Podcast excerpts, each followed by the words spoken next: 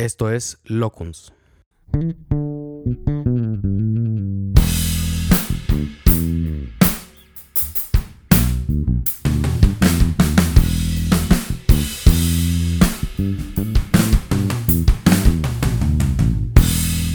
Muy bien, pues bienvenidos a un episodio más de Locuns. Y en esta ocasión voy a entrevistar a, una colega. eh, y vaya que ya tenemos tiempo de conocer. No vamos a hacer cuentas de años. No, mejor porque, no. porque el número podría asustar a más de alguno. pero este, digamos que tenemos mucho tiempo ya acompañándonos en este camino de profesional. Desde Y- antes de ser psicólogos. Exacto. Que eso ya es bastante. Hijo, sí, sí, sí, es bastante decir. A lo mejor al rato sale el, sale el año, pero Los por lo, cálculos. por lo pronto no lo vamos a sacar. Entonces, el día de hoy, eh, pues gracias por aceptar la invitación, Cristi. Está con nosotros la maestra Cristina García. Así que muchísimas gracias por aceptar la invitación. Bienvenida. No, muchas gracias a ti por la invitación y, y a, a tu auditorio, a la gente que te escucha. Pues muchísimas gracias. Y pues mi principal intención de invitarte a platicar acá es porque te lo decía hace ratito antes de, de empezar a grabar. eh, para mí eres una de las más profesionales por la presencia que estás teniendo, pero no nada más por, eh, porque eso es lo que, lo que más ve la gente, ¿no? En las redes sociales y demás. Pero, y pues eh, hemos estado de cerca viendo tus logros profesionales, que no nada más te has quedado en el terreno de la psicología, ¿sí? Hoy quiero platicar y que, que nos platiques todavía más de la neuropsicología, porque luego todavía la gente como que no le sabe muy bien. Ya, claro. ¿sí?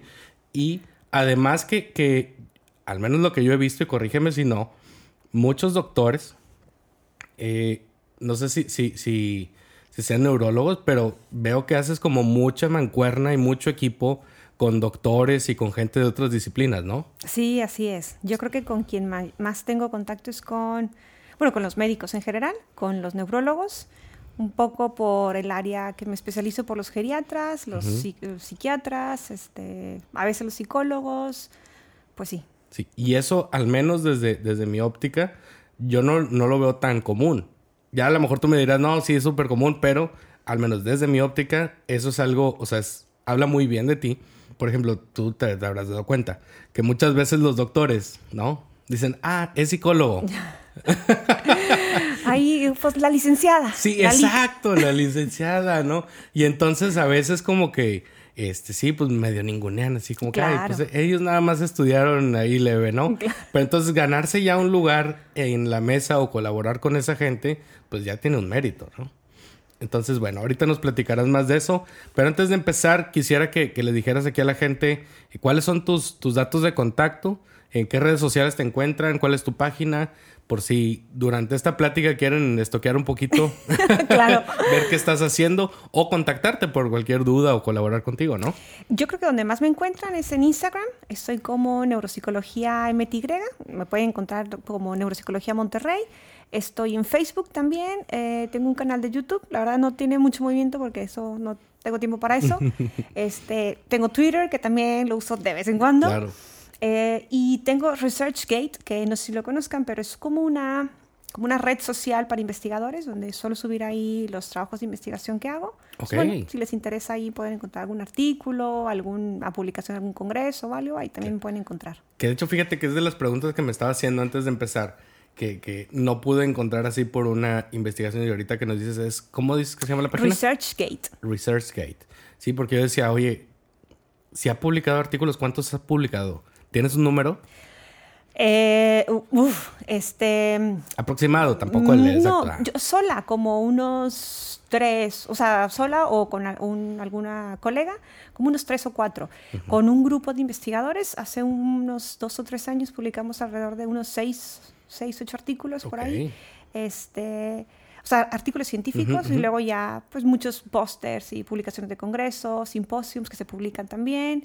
Este, no sé, a lo mejor unos 10, 15, por ahí, más o menos. Y, y parecieran poquitos números, pero Son muy poquitos comparado con... sí, con alguien que se dedica de lleno a la, a la investigación. eso, sí. Pero tú, tú diversificas, porque pues, por una parte, eso digamos que pues es un- una parte, eh, pero no tan, tan grande del todo el tiempo que le dedicas a tu. a tu Sí, ese es trabajo, ¿no? hobby. O sea, mi, mi- me dedico al, al 100% a mi consulta privada. Claro. O sea, 100%. Y luego cuando tengo por ahí de repente algún tiempo libre, el doctorado, cuando puedo. claro. Por eso llevo como 80 años haciéndolo. y luego, pues, la investigación, que ese es como otro hobby. O sea, no me dedico a eso, pero es como un hobby, ¿no? Claro, y, y, y digo, y como todo y hobby, como quiera, como cuántas horas, porque me parece que las, las horas pueden ser una métrica, como para darnos una idea de cuánto se le dedica a un paper, por ejemplo. Uf, em, a lo mejor un paper de congreso que es más sencillo. Uy, yo creo que es que como, como suele tener sujetos, cada sujeto implica una aplicación de algo, de pruebas, de encuesta, de, de, cosas, ¿no? Este, entonces, pues, no sé, lo mínimo que se publica son 30 sujetos, pues mínimo 30 horas. Bueno, pero porque esa es la aplicación, pero luego es la interpretación y luego toda la preparación y luego buscar artículos, pues multiplica 30 por 5, ¿no? Por 4, por 5. Ponle tú que por 4, ¿no? Y luego el, artículo, luego el diseño, luego mandarlo, y luego correcciones y... O sea, sí estamos hablando de perdido unas 150, tirándole a 200 horas de perdido, ¿no? Sí, entre Sí, entre papers sencillos y luego ya artículos ya, ya más sofisticados, ¿no? artículos científicos donde le metes un montón de referencias, leer mucho, análisis estadísticos, o sea, eso sí, sí, ya, ya es otro boleto. Ok, entonces, para que quien nos escuche se dé una idea de cuánto tiempo lleva hablar de un paper y para que no sepa qué es un paper también, eh, pues es un, un artículo, ¿sí? Corrígeme si no. Sí. Es un artículo donde se estudia una hipótesis basada en pues conocimientos previos o información previa de o sea, que ya publicó alguien, yo la tomo, la aplico a un grupo o, sujetos, ¿no? Que sujetos son personas al final de cuentas, y luego con base en eso veo los resultados, analizo y muestro ahora sí cuál fue el resultado de, mi investigación, Exactamente, así es. Entonces, para que se den una idea de cuando decimos, oye, ha publicado aproximadamente de manera individual, de manera grupal y para congresos alrededor de 20 papers, Sí, sí, por ahí de 15, sí. Pues entonces ya, ya harán cálculos. Si estamos hablando de 200 horas por, por paper, ¿sí? Entonces son, son muchas horas pues, para hacer un hobby. Sí, sí, sí. Sí. Entonces, bueno, eso, eso es lo que, lo que quiero platicar contigo el día de hoy. De hablar de todo esto que, que hay detrás. Pues ahora que estás eh, promocionando mucho este, esto en la marca de Neuropsicología Monterrey, ¿no? Que es supongo que es tu marca. Sí, algo así, exactamente. Sí, y digamos que detrás está la doctora Cristina García, bueno, maestra. sí, maestra, todavía no soy doctora, todavía no. Es que se, me sale porque yo ya te visualizo como doctora. Haces bien. Entonces, ya, pues tú sabes, acá en el trato personal pues este, como somos muy buenos amigos, pues siempre es la, para mí es la doctora García. Ya, yo espero ya el siguiente año ya, ser doctora, ya de veras. Órale, pues ya, ya, ya está, ya está este, aquí grabado, ya está el compromiso hecho. Me para lo el próximo año, Javi, que nos está grabando aquí, eh, guarda bien la fecha. Sí. nos vamos a, sentar aquí también a, grabar otro episodio y ver, ya celebrar así el doctorado. Pero bueno, regresando al punto de neuropsicología Monterrey, ¿no? Y, y quisiera preguntarte en ese sentido, eh, ¿qué es lo que estás haciendo actualmente? ¿no? Y ya nos platicabas esto de parte de los papers, pero sí, en todo el conjunto, ¿qué hace Neuropsicología Monterrey? ¿Qué estás haciendo? Mira, lo que hace una neuropsicóloga, eh, un neuropsicólogo es em, evaluar a esas personas, evaluar las funciones cognitivas, ¿no? Evaluamos lo que hace el cerebro. Entonces, normalmente vemos pacientes, gente que se sospecha que tiene un deterioro del cerebro en la mayoría de los casos. Luego hay gente que quiere ver que también funciona en el caso de los superdotados y así, que bueno, es la minoría, pero normalmente evaluamos pacientes, ¿no? Entonces, por eso es que tengo mucho contacto con médicos. Nos llegan pacientes donde hay sospecha de que puedan tener daño de memoria, daño de lenguaje, este, daño de atención, por ejemplo. Entonces, vemos pacientes, por ejemplo, yo veo solamente adultos o específicamente adultos mayores, entonces, bueno, veo demencias, veo este, personas que han tenido una embolia y que tuvieron mm. dificultades de lenguaje, veo jóvenes, jóvenes o adultos con, con, déficit de atención, por ejemplo. Entonces, cualquier alteración donde pues no funciona, o se sospecha que no funcione bien el cerebro, ¿no? Entonces lo que hacemos es evaluar, eh, hacemos un plan de rehabilitación y bueno, hacemos que el paciente mejore lo más que se pueda. Ok, y ahora aquí tengo una pregunta, es, ¿esta gente llega por medio de las redes sociales o por la recomendación de alguien que ya lo evaluó médicamente y dijo, pues médicamente no está mal, o este, pues ahora toca la parte pues psicológica o cómo funciona? Yo creo que el 95% de los pacientes llega por referencia. Ok. Porque de entrada la gente no sabe lo que hacemos. Es- una especialidad como, como muy específica, ¿no? Entonces, mucha gente no sabe ni siquiera a lo que nos dedicamos.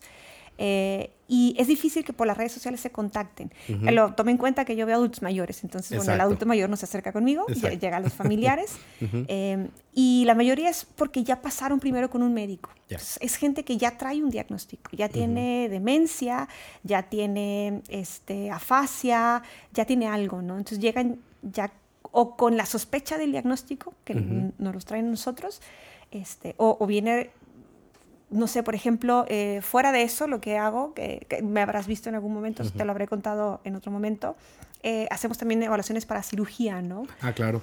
Entonces, bueno, esas son evaluaciones donde tenemos, eh, trabajamos en conjunto con los doctores para ver el estado del cerebro antes, durante la cirugía y después de una cirugía. Entonces, bueno, esos son, por eso es que no- tenemos mucho contacto con los médicos, Claro. Por el tipo de pacientes que son. Órale.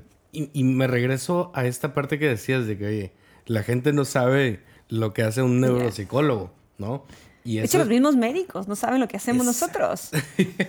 sí, y, y digo, me, me imagino que pudiera ser común porque pues tiene tanto llamarle como buzzword, ¿sabes? Cosa que, que está como muy en boga. Es así, ah, es psicólogo. Y se imaginan todo menos la ciencia, Claro, ¿no? Claro. Se, se imaginan... Ah, y la este, gente va a platicar contigo Exacto. y te llora. Sí, exacto, exacto. Y es, ah, o, o todavía ya el, el estigma, yo creo que todavía de los principios de los 2000 es de que, ah, es que está loco. Entonces va con Claro. el psicólogo. Está enfermo de los nervios. Y vas y te Sí, acuestas al diván, lloras y ya, y te pagan por, por decirte sus cosas, ¿no? Claro. Es lo que la gente piensa. Es, es lo es la, la imagen que tiene, ¿no? Es- eso es lo que me parece bien interesante.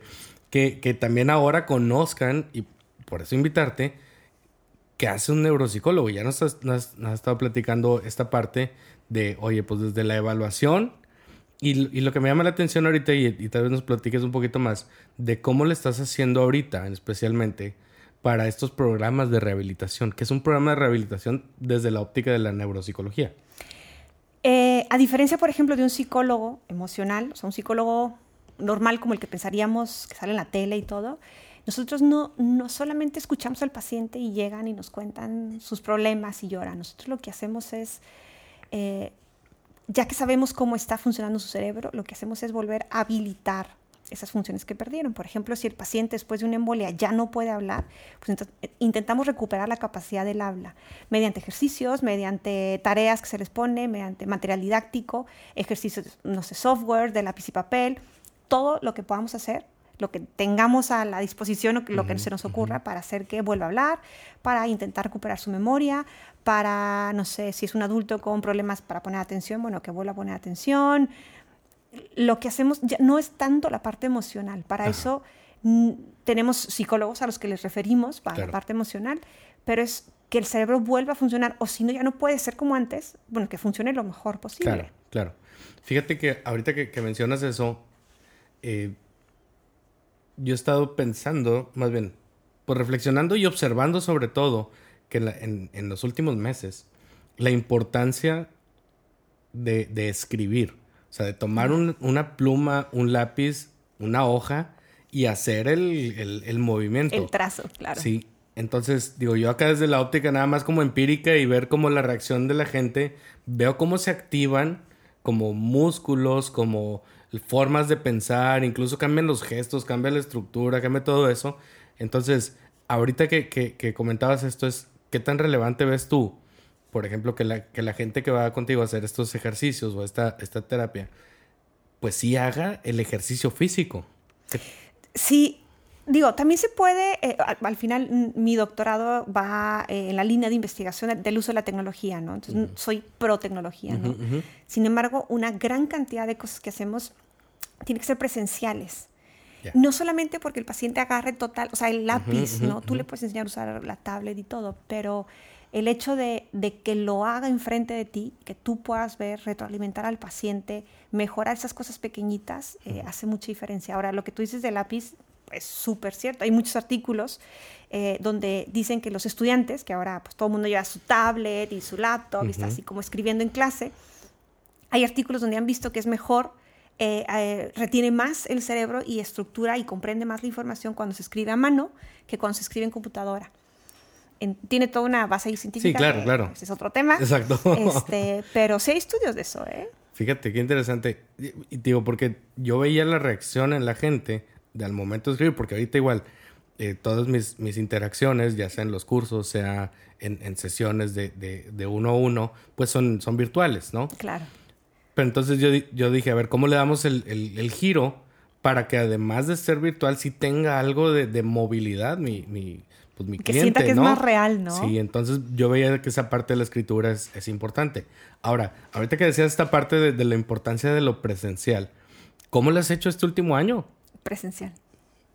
Pero platícanos cómo, cómo, cómo, o sea, cómo lo ha recibido la gente, qué, qué, qué les has dicho, cómo, cómo se, se come, porque aparte son adultos mayores. Sí, exactamente, exactamente. Eh, la verdad, empezamos, eh, cerramos el consultorio un tiempo, ¿no? Por obvias razones, el uh -huh. año pasado, y empezamos luego, luego con terapias eh, a domicilio, que eso yo nunca okay. lo había hecho, fue uh -huh. una parte que tuve que como reinventarme, uh -huh, que yo creo que ese, ese plus me sacó un poco em, fue lo que aprendí un poco de, de, la, de, la, cuarentena y de la pandemia y todo. Y lo vi en, en otros, por ejemplo, en otros colegas neuropsicólogos. Somos muy poquitos en Monterrey, ¿no? Neuropsicólogos. Entonces, muchos de ellos, yo creo que más de la mitad de los que yo conozco, cerraron completamente uh -huh. y atendieron en presencial, eh, perdóname, a distancia, uh -huh, eh, uh -huh. mediante Zoom y esas cosas, eh, lo poco que se podía. Claro. Eh, muy poquitos estuvimos de forma presencial y tuvimos que buscar formas, ¿no? Claro. Adaptarte de, bueno, hago un kit de ejercicios y te lo llevas a tu casa y luego lo traes, lo reviso y, y vemos, ¿no? O esa parte a domicilio, eh, otra terapeuta también hacía cosas a domicilio. Empezamos luego ya eh, presencial con todas las medidas de seguridad y limpiar cada dos minutos y echarle gel uh -huh. cada cuatro minutos, este, la distancia, limpiar, todo eso. Y creo que eh, sobrevivimos muy, muy, muy bien. Uh -huh. La gente que lo pudimos adaptar. Ahora. O sea, la gente que no vio los colegas, digo, yo respeto a todos, ¿no? Claro. Pero luego los colegas que no pudieron ver más allá de lo que hacíamos, de salirte del consultorio y ver qué otras formas tenías para seguir trabajando, porque al final, pues tenemos que seguir trabajando, ¿no? Claro. Nosotros nos dedicamos a eso. Exacto. Yo me dedico solo a la consulta privada, o sea, uh -huh. no podía como cerrar el consultorio y esperar a que la cuarentena pas pasara, porque claro. seguiría encerrada. Sí, sí, sí. Entonces, sobrevivimos los que pudimos ver otras formas de hacer lo mismo de otra manera o hacerlo mejor. Ok, entonces, y, y aquí lo, para, para, ir como eh, resumiendo, ¿no? Entonces lo que, lo que hiciste para adaptar es las visitas, ¿no? Sí, consulta eh, a consultas a domicilio, eh, hacíamos como un kit que como pues sí, kits que se llevaban a su casa, contestaban por dos o tres semanas. Empezamos a darle ya mucho uso, que no lo, no lo habíamos estado utilizando tanto. Uh -huh. Un software que es el que yo estuve probando para mi doctorado, ya teníamos uh -huh. los resultados, entonces ya sabía que sí funcionaba. okay, yeah. este, empezamos a, a, también a darle mucha caña al software. Uh -huh. Y para que lo hicieran en casa y lo revisábamos, nosotros lo programábamos, estábamos súper al pendiente al teléfono con ellos.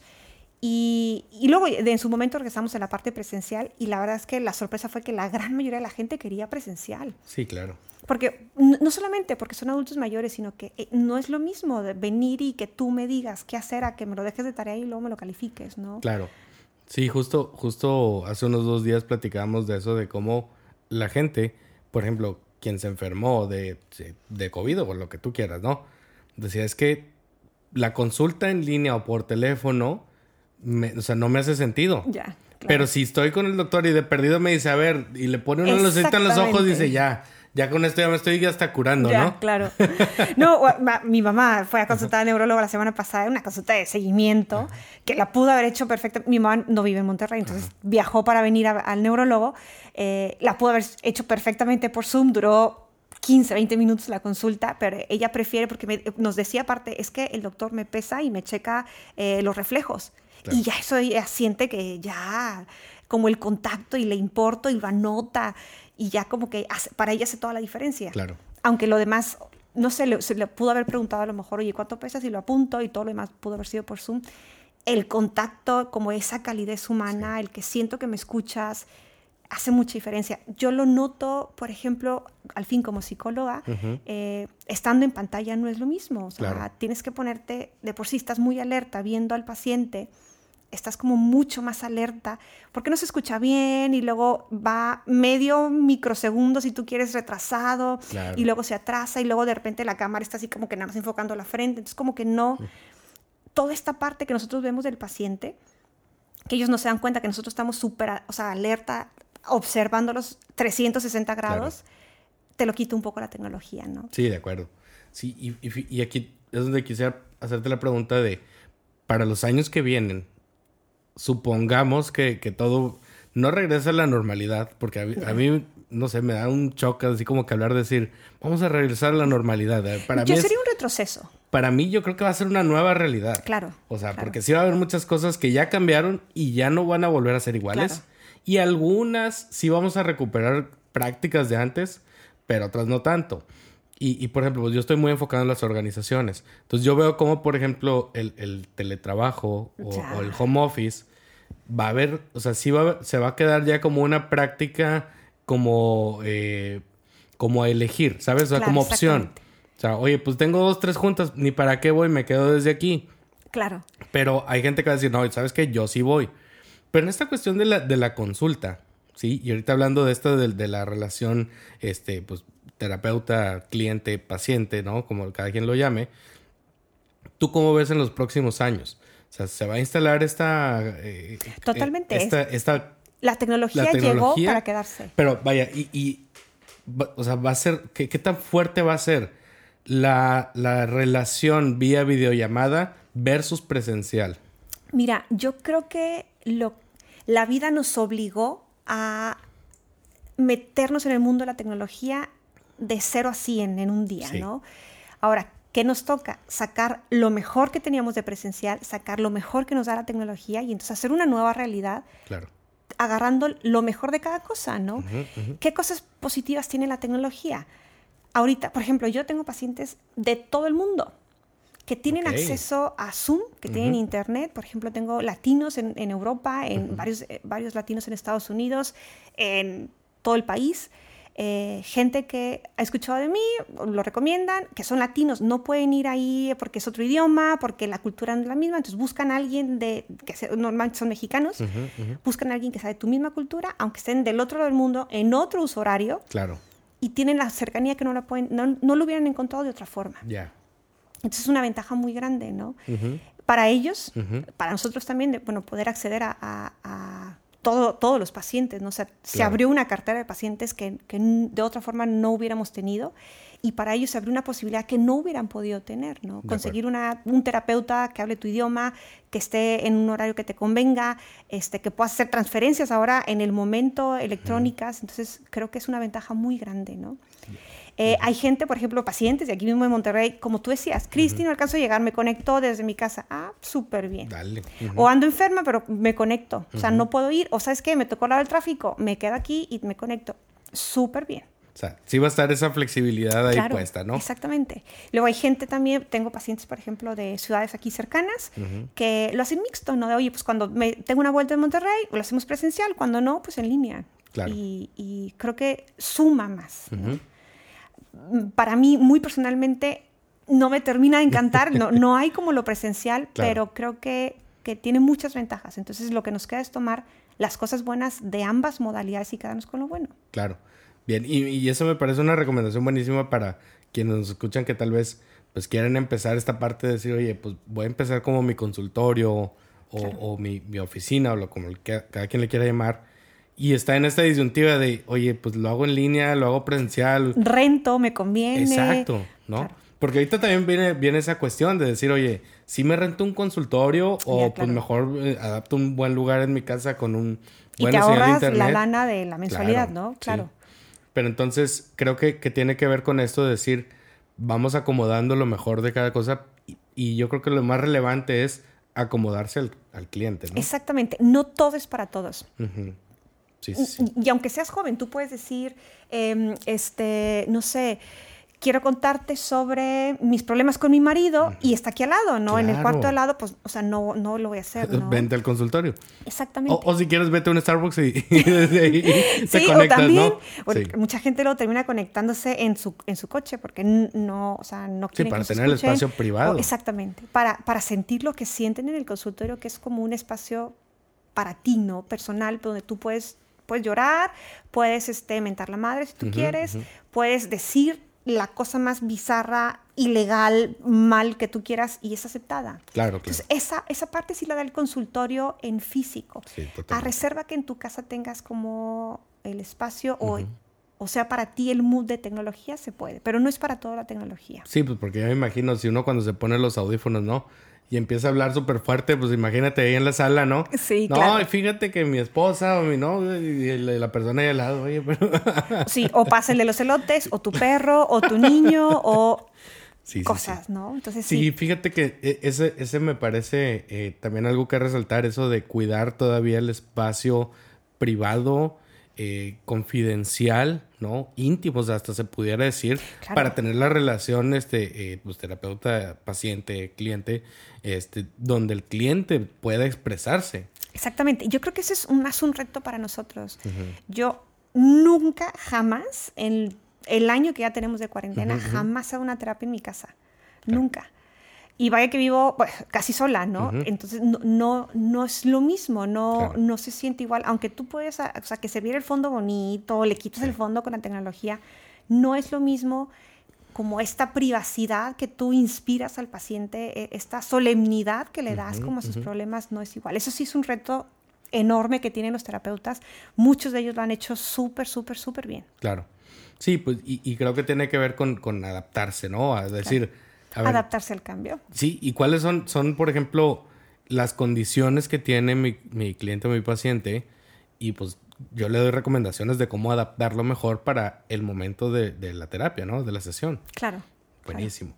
Muy bien. Oye, pues regresando al tema de neuropsicología Monterrey. Eh, platícanos dónde está ahorita, en qué momento está neuropsicología Monterrey. O sea, cómo, va en, desarrollo, ¿sí? ¿Cómo lo verías ahorita? Y, pues te quiero preguntar, ahorita que nos platiques eso, ¿qué has hecho para llegar a donde está ahorita Neuropsicología Monterrey? Eh, no sé, no sé en qué momento está.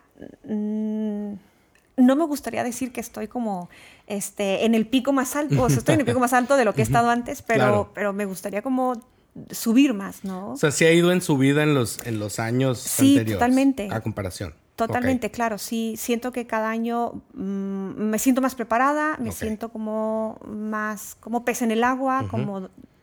Creo que la palabra correcta no es dominando, porque creo que eso está bien difícil, pero sí ya más segura de lo que estoy haciendo, ¿no? O sea, no, no, es como que no supiera la terapia ni nada, pero, pero más segura de, de los procesos de, eh, por ejemplo, antes, no sé, hace ya varios años, ¿no? O sea, decía, bueno, ¿y qué pasa si un paciente llega súper agresivo? ¿O qué pasa con los pacientes difíciles? Que luego sí los tenemos también. ¿O qué pasa con casos muy difíciles? ¿O qué pasa eh, si algún paciente convulsiona? Y ahorita ya siento que podría casi con cualquier situación, ¿no? O sea, ya me siento más como en control, ¿no? Y ¿qué he hecho para estar aquí? Yo creo que es una formación que la empecé como, como, como una semillita que empecé este, a, a, sembrar desde antes de graduarme. Okay. Eh, me gustaba mucho, en ese momento estaba súper metida en la salud mental, específicamente los pacientes psiquiátricos, que fue algo que me apasionó muchísimo.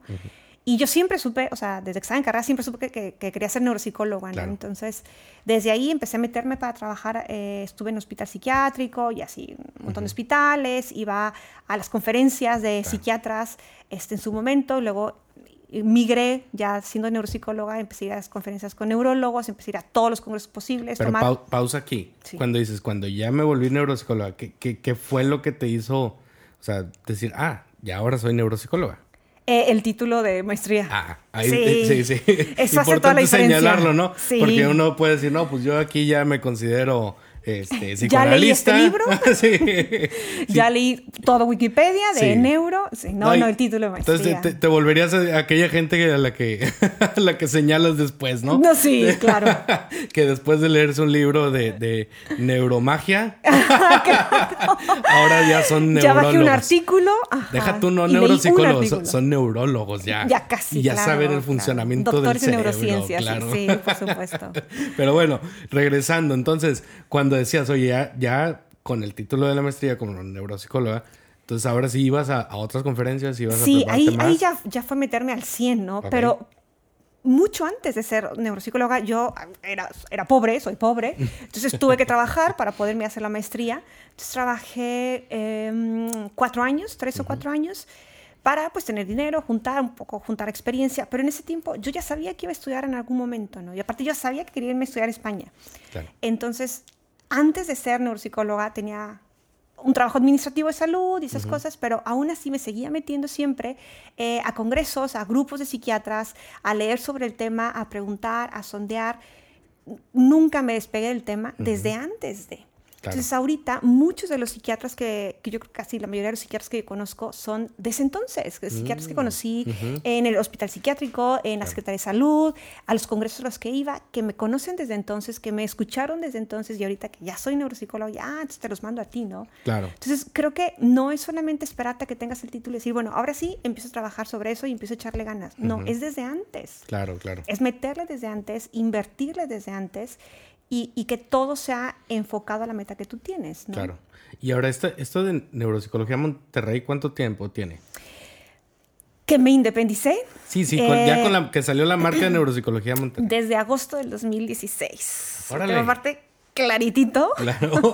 ¿Por qué te acuerdas tanto de la fecha? ¿Qué pasó Porque esa fecha? fue, fue una temporada muy, muy desagradable. O sea, si tú me preguntaras así como los, los dos, eh, bueno, el- como la, los peores momentos. Sí, ahorita vamos mi- para allá, ahorita vamos para allá, pero sí. bueno, ese vez. es uno de sí. esos, ¿no? Entonces, ok, ok. Te lo dejo ahí ahorita. Ahorita, Ahorita lo, lo, lo platicamos. retomamos, pero entonces. Pero ¿por ya independizada, ya así como, como sola fue desde agosto del 2016. Órale. No, entonces ya van a ser cinco años. Ya van a ser cinco años. ¿Qué tal? Sí, qué rápido. Sí, sí, sí. Pero con tu consulta ya llevas más tiempo. Sí, eh, consultando. Yo, un poco antes de, de irme a, estudiar la maestría, pues trabajaba como psicóloga. ¿En qué año fue la maestría, recuerda? Eh, la hice en 2010 y 2011. O sea, para quien está Para que escuchando, hagan cuentas. sí, pueden ir haciendo cuentas de más o menos. Pero eh, digo, la verdad es que es muy joven aquí la, la maestra Cristina. Sí, sí, oh, claro. Este, Mira, pero sí. nos graduamos, porque eso va en sí, plural, tú y yo. Te nos dije que en graduamos. algún momento tenía que salir esta año, cifra. claro. Nos graduamos en el 2006. 2006. Exactamente, diciembre de 2006. Entonces. Este diciembre se cumplen 15 años. ¡Guau! Qué fuerte escucha eso. Hay ¿eh? que Sí. hacer una reunión de, integración de generación. Sí, claro. Déjamelo a mí. Vestido de, ro- de rosa. No, no es cierto. Pero hace 15 años, ¿no? Entonces pero- yo empecé a ver pacientes desde Claro. antes de graduarme. O sea, ese último semestre que empecé con la tesis, empecé en el hospital psiquiátrico Sí. y desde ahí empecé a ver pacientes, ¿no? Y, y aquí también vale la pena mencionarlo, que no era común que aceptaran practicantes en el Ya, psiquiátrico, menos de psicología, Sí, ¿cierto? No. Sí, no, no había nadie, nadie más que yo. Sí, de hecho sí, me acuerdo, me acuerdo muy bien de eso, por eso quiero, quiero puntualizarlo aquí. Que Sí, la, gente creía que era paciente, pero no. Sí, sí, era la terapeuta. Si de repente las respuestas daban como señales, pues no, es que está chavita, entonces nada más es eso. Sí. Pero sí, o sea, y, y- y me acuerdo de eso y, y por eso también quiero, quiero señalarlo, porque eh, pues ese, ese, o sea, eso refuerza lo que nos platicabas ahorita del, del, del ímpetu que ya tenías de, oye, yo quiero saber de esto, quiero dedicarme a esto, entonces voy a la, a la fuente tal cual, ¿no? Y aparte fue, o sea, eso tuvo muchísimos frutos, ¿no? Y desde entonces, o sea, fue invertirle un poco y saber a ver si funcionaba o no. Claro. Yo estuve trabajando, ay, bueno, no voy a quemar gente, ¿no? Pero estuve trabajando gratis Ujú, casi un año. Claro, Pero porque era un poco así, yo llegué como voluntaria, ¿no? Sí, claro. estuve trabajando a tiempo completo sin ni un peso, ¿no? Porque pues es- era lo que hay, ¿no? Lo que había en ese momento. Claro. Y yo sabía que, o sea, que eso me atenía. Y ya en algún momento se dio la oportunidad de que me contrataran en el hospital, luego migró a la Secretaría de Salud y así fui avanzando y fui subiendo, pero claro, me costó trabajar como 10 meses gratis y hacer todas las responsabilidades gratis, que eso pues hay que tenerlo en cuenta, ¿no? Que a veces queremos no sé, te gradúas y quieres ganar como 40 mil pesos al mes, pues no funciona de esa forma. ¿no? Primero hay que empezar, y literalmente empecé desde abajo, como psicóloga, así, cualquier psicóloga, ¿no? Más casi como practicante. Sí, claro, porque pues para un psiquiatra, pues sí eras tal cual. una pues, practicante. es una practicante. Sí, totalmente. Como un recién graduado de, medicina que pues son como los de... ¿Cómo, ¿Cómo, les llaman acá? Pues sí, como los, bueno, los que están estudiando especialidad que son los residentes o ah, sí, sí, de servicio social, ¿no? Es así como que Ay, apenas, apenas vas conociendo. Sí, no, las enfermeras valían más que yo, por supuesto, pues, totalmente. bueno, y es que en comparativa de años, pues digo, ya llevaban mucha carrera recorrida, ¿no? Pero fíjate qué interesante. Y, digo, esta parte de, Quiero recuperar esta parte de, cómo eh, aprovechar para la gente. Si, si es que hay gente joven escuchándonos. no, sí, de ojalá que sí. Sí, que, apenas. Para los millennials que nos escuchan. Bueno, ya es generación Z. Sí, bueno, yo espero los millennials, que, que son como recién graduados, ¿no? Pues bueno, los millennials todavía somos nosotros un poquito del... ¿Qué, era? Del 82 al, al 2000, 85. 82 al... los que estén estudiando y recién graduados. No, pero y, como quiera, seguramente nos, nos estará escuchando gente que tiene eh, sobrinos, amigos o gente que está estudiando. Que luego es, es mucho de lo que nos preguntan, ¿no? ¿cómo empiezo? Pues tocando puertas y ofreciendo servicios. O sea, yo creo que no hay. gratis. Yo creo que no hay mejor manera de aprender que esa, ¿no? Y ver, yo me acuerdo que en el hospital psiquiátrico, con, con, varios doctores, yo me sentaba al lado de ellos y yo veía, y eso me sirvió, no, no te puedo explicar. Yo creo que muchas de las cosas que ahorita sé eh, por ejemplo, de, para llenar un, un examen mental, eh, esa parte de observación, la parte de la historia clínica, lo sé por los psiquiatras que yo me sentaba al lado horas viendo cómo atendían, viendo cómo preguntaban, cómo los trataban, sentada horas nada más viendo. Claro. Y fíjate. Y gratis. Y, y es lo, lo, otro que quiero recuperar. O sea, cómo también aprovechando esa juventud, por así decirlo, o, o, inexperiencia o etapa, ¿no? En la que te encuentras, una, poder ir a tocar puertas y ofrecer de que el voluntariado o el servicio. Entonces creo que esa facilidad se da mucho cuando estamos en una etapa como muy joven, ¿no? Que la gente dice, pues sí, o sea, no me vas a costar, puede que me ayudes, pues que mejor, ¿no? Pero la segunda también, y, va de la mano con esto que, recordaba ahorita que pues no había psicólogas en el psiquiátrico. Pues no, eso no te limitó. Claro. A cualquier otro le hubiera limitado de que, Oye, hay psicólogos en el, en el psiquiátrico? que no. Ah, pues bueno, ya, ya no tuve oportunidad. Y seguramente se hubiera agüitado, pero en tu casa no fue así. Claro, claro. ¿No? O sea, fuiste, tocaste la puerta y dijo, dijiste, yo quiero trabajar aquí. Y me dije, oye, pues puede ser esto y gratis. Ya está. Venga. Sí, claro. Claro. Y de hecho ahorita, por ejemplo, no hay como tal neuropsicólogos, quizás en el universitario, ¿no? Ya hasta hace unos años, pero no, no hubo, no hay neuropsicólogos pagados por un hospital, o sea, contratados por un mm. hospital, ¿no? Y aún así estuve trabajando dentro de varios hospitales, ¿no? Entonces, creo que sí, sí es tocar, tocar puertas y es picar piedra y empezar a abrir un camino que no existe. Entonces, yo creo que esa fue una de las, de las cosas que, que más que más puedo decirte que me han funcionado y que más recomendarían yo, ¿no? Algo, un obstáculo muy grande que yo que yo tuve, o que tengo todavía un poco, claro. es que no conocía a nadie que fuera neuropsicólogo. O sea, no había una referencia. No, no, no, no. Y buena, menos, o sea, menos. Entonces, yo nunca, siempre me sentí como huérfana académicamente. O sea, nunca, nunca, nunca tuve un mentor que me dijera qué hacer. Jamás en mi vida. O sea, tenía, pues de repente iba a preguntar, así como los maestros, algún psiquiatra, algún psicólogo, como alguna cosita, pero pues a veces te contestaban y a veces no. Claro. Pero nunca tuve un mentor. Entonces eso me obligó a ser como mi propia mentora.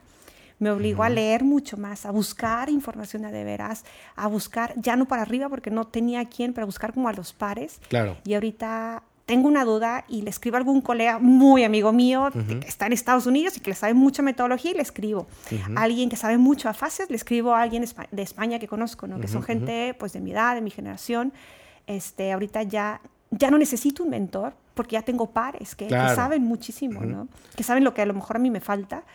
Pero eso me obligó a mí a, sacar la casta, ¿no? que ahorita lo he visto por los alumnos que, que tuve en algún momento que están acostumbrados a se gradúan y y, se, y van y te buscan, oye, este, ¿y qué hago?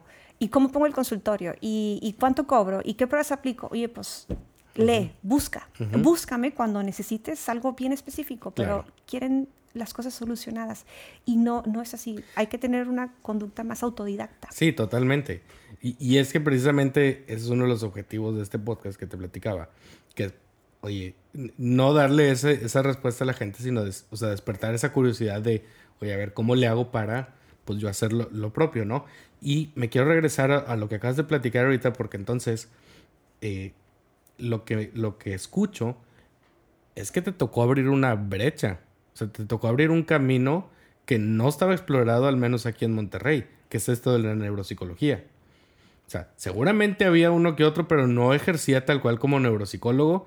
Y yo estoy casi seguro, corrígeme si no, que los, los neuropsicólogos se iban más por el psicoanálisis. Eh, o más por terapia. Digo, los, los, que ya, los de, digamos, ya de tiempo, si acaso, ¿no? Mm, a ver, sí, sí había gente, sí hay gente más grande aquí en Monterrey que, que, que realmente estudió neuropsicología, sí hay algunos cuantos. ¿Y que lo aplica tal cual? Que lo, sí, que lo aplican tal cual, que lo aplican tal cual. Que a lo mejor mm, se hayan desviado en el camino algunos, también los hay. Eso es pero, lo que me pero sí.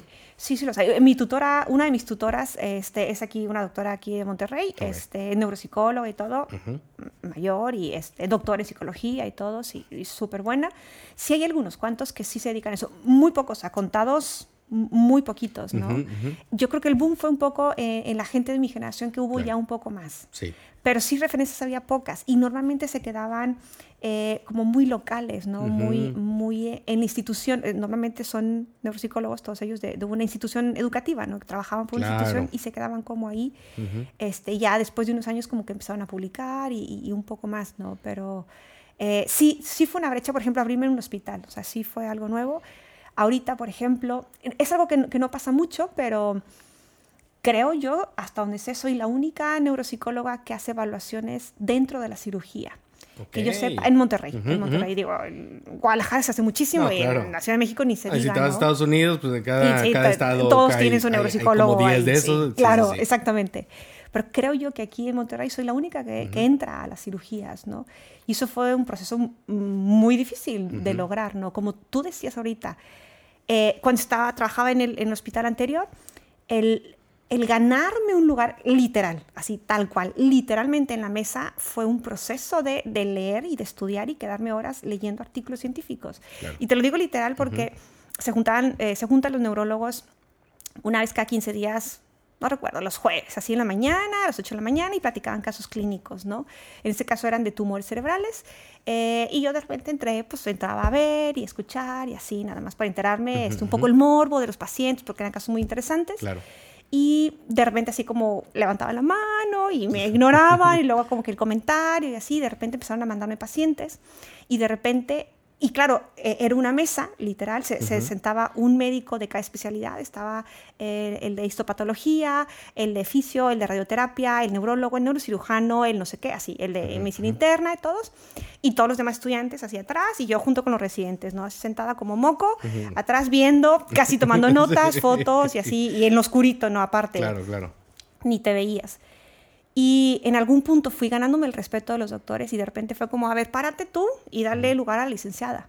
Órale. Y de ahí yo llegaba y me sentaba en la silla, o sea, yo me sentaba en la mesa y eh, de repente era, oiga, licenciada, ¿y usted qué opina? ¿Qué opina de este caso? ¿Y usted cree que no sé qué? Y ya tenía literalmente un lugar en la mesa con puros doctores hablando de un tema. Y después comenzaron a tomar mi opinión como parte de las decisiones quirúrgicas, ¿no? Ok. Entonces eso fue un proceso de leer, de leer y saber lo que, de lo que iba a hablar. Y no es así como, pues yo creo que, o sea, no, de saber, es que este paciente en los últimos artículos se ha dicho que este síndrome funciona más de no sé qué, entonces tal terapia o va a tener tal dificultad y es de leer.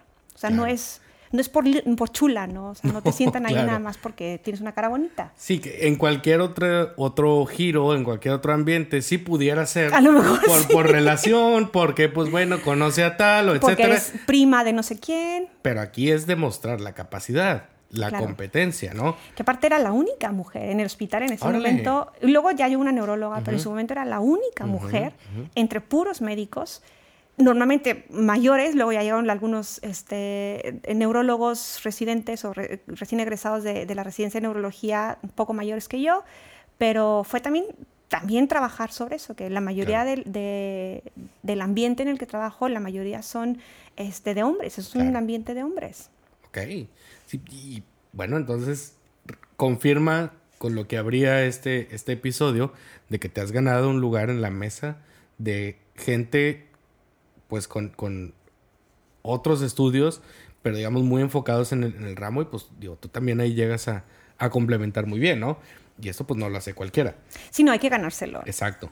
Sí, entonces eso, eso conecta con la siguiente pregunta que te quiero hacer, que es, eh, ¿cuánto te ha costado llegar a ser la neuropsicóloga que eres? ¿Sí? Y esto es en cuanto a dinero. En todos los sentidos. En cuanto a recursos, en cuanto a tiempo, cursos, libros. Oye, que si compré una taza porque la taza decía que iba a ser neuropsicóloga. ¿Cuánto has invertido en No, pero en todo. O sea, y, si hay como algún número de referencia. Y si no, ¿cuáles son los recursos que te han, te han costado? Uy, no, de dinero no tendría la más mínima idea, pero bueno, decía, a ver, échale cuentas de la carrera, porque mínimo tienes que tener la carrera la maestría y los como 80 años que llevo en el doctorado, la colegiatura, ¿no? De eso, ¿no? Más los libros que leo, más em, pues un poco la afiliación a las, a las eh, asociaciones a las que perteneces, los congresos a los que tienes que ir, que eso va de mi bolsa, porque ah, como no trabajo para ninguna institución, no me lo paga la universidad no sé qué, el hospital tal, es pagar y si es en otro país, si es en otra ciudad, pues pagar absolutamente todo. Vuelos, hospedajes, comidas. Todo, exactamente. Este va, pues los cursos, ¿no? No solamente es como que, bueno, estoy haciendo doctorado y ya no estudio nada, ¿no? Pues meterte, acabo de terminar el miércoles un curso de la nueva edición de la APA. Okay. Siempre hacer cursos, certificaciones, porque salieron pruebas nuevas, salieron, este, no sé, cosas nuevas. siempre, y pues cada curso cuesta. Claro, claro. Em, eh, los libros, eh, las pruebas son carísimas. Hay pruebas desde las más X, que a lo mejor pueden costar 5 mil pesos, hasta las de, hay unas de 35 mil, 40 mil pesos. Eh, hay otras más caras, pero esas son como de autismo, pero pone tú lo normal, cada prueba, 15 mil pesos, ¿no? Cada prueba. Y utilizamos muchísimas en una evaluación pagar. Sí. Y esas son de, una de un solo pago y ya te las quedas de por vida. Sí, sí, sí, ya te quedas con el manual y todo. Pero luego a los tres años sale la, sí, la nueva claro, edición, ¿no? Claro, entonces otros protocolos, otros baremos y lo quemas y claro, vuelves a vender el otro riñón que te quedó. Claro, así es. Si es que sigue funcionando bien. Si es que te jalaba.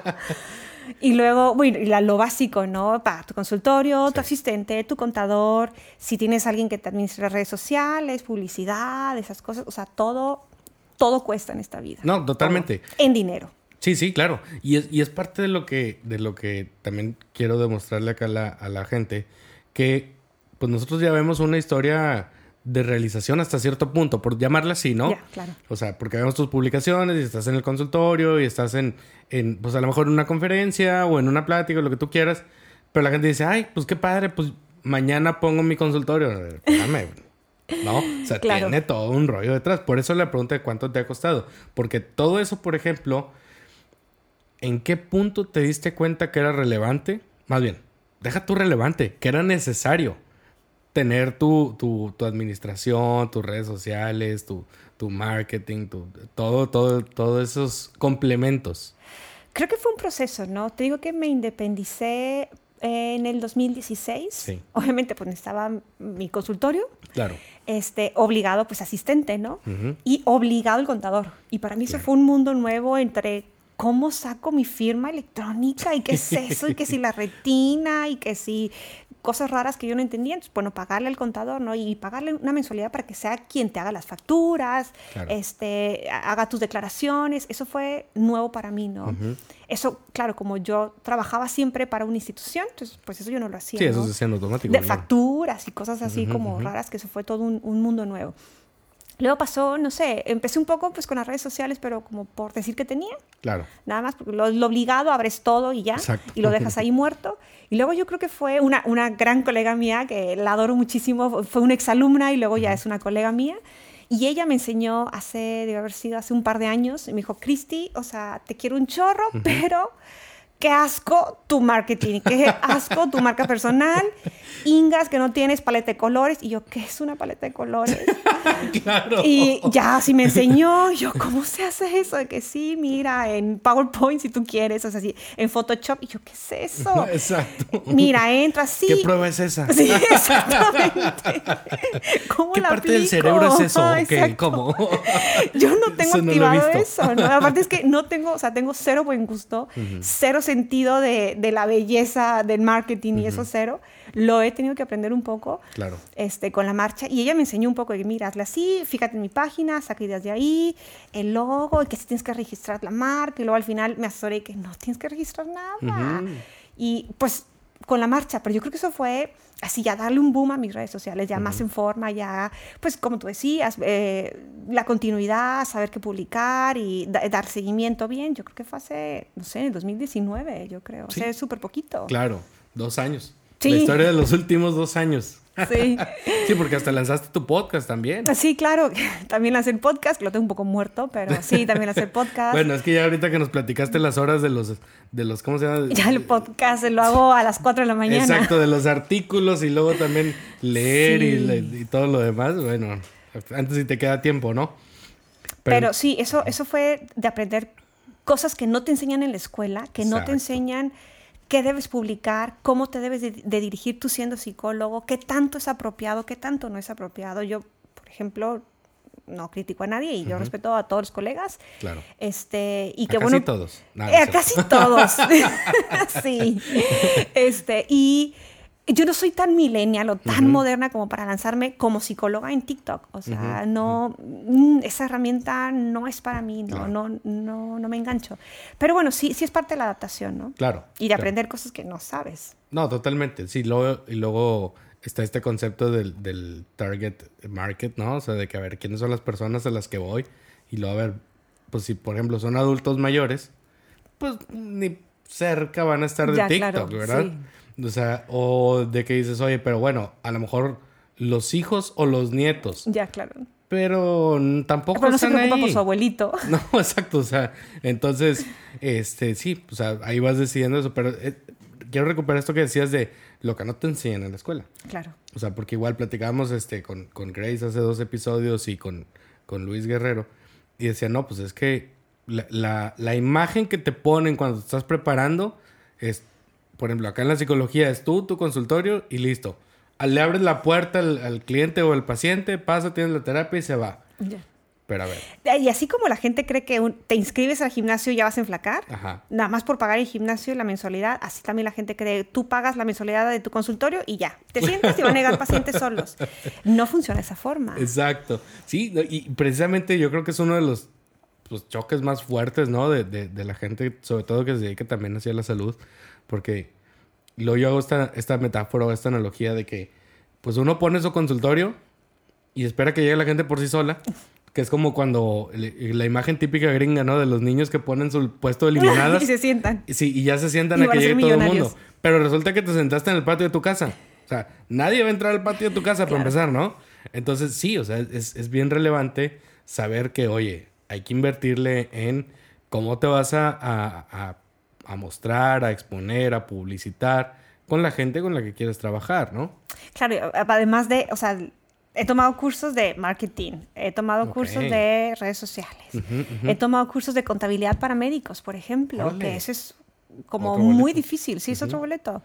Y, por ejemplo, de finanzas, o sea, yo no sabía de finanzas ni de este el ahorro para el retiro, por ejemplo, que como no trabajo para nadie, pues lo tengo que hacer yo, ¿no? Claro. o de tu fondo de emergencia, o en algún momento, hace varios años, una colega con la que trabajaba me decía ya, pues al final es como negocio propio, entonces hay meses que tienes muchos pacientes y hay meses que no tienes pacientes, o uno que otro, entonces no, no llega la mensualidad. otro? Claro. Exactamente. Entonces ella me dijo, hace ya muchos años, dijo, yo siempre tengo como un mes guardado para los meses, no sé, vacaciones, diciembre, enero y esas cosas, como tener de dónde y luego ya lo vuelvo a recuperar. Y fue una estrategia que, que, desde ese entonces, para cuando me independicé, la utilicé. Claro. Pero luego viene este rollo del fondo de emergencia y cosas de, de, finanzas que yo no sabía. Claro. Entonces descubrirlas fue grandísimo. Esas cosas deben estar obligadas en las clases, en la universidad. Sí. Y si no, bueno, para eso son estos espacios precisamente, así que este, pues, bueno, Métanse esos aprovechemos. cursos, los van sí, a sí. necesitar. Exacto. Sí, y, y- y por eso te digo, creo que es, es bien relevante mostrar ahora todo esto, ¿no? O sea, todo lo que, lo que, lo que cuesta. O sea, cuánto cuesta dedicarse a X o Y cosa, ¿no?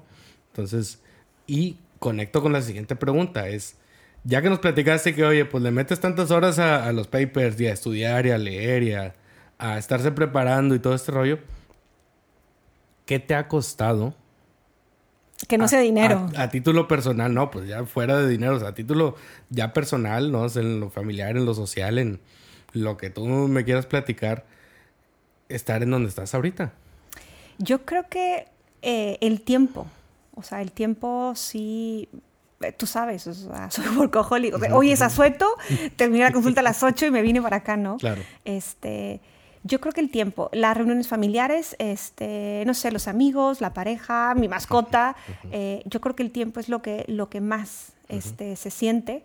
Eh, no sé, de repente, eh, no, no sé, he faltado a bodas, por ejemplo, en otra ciudad, porque bueno, es que yo voy a otro congreso. O, no sé, oye, vamos de vacaciones, ay, es que tengo de pacientes. O no tengo pacientes, no he tenido pacientes, soy pobre y todos tus amigos se van de vacaciones y pues tú no puedes todavía, ¿no? Ujú. Eh, eh, no sé, eh, mis papás no son de aquí, entonces no puedo ir a verlos porque pues trabajo los sábados, entonces Claro. pues no puedo ir y regresar porque pues no se puede. Entonces, claro, cumpleaños, festejos, este, Navidad, bueno, Navidad no, a lo mejor es la que más respeto, pero Ujú. días de mayo, esas cosas, pues sí, Claro. se batalla muchísimo, ¿no? ¿Y, y qué tanto te ha costado, este, o qué tanto se, se ha sentido, por ejemplo, pues tener que, pues dejar eso de lado por enfocarte en, pues ahora sí que en tu chamba, ¿no?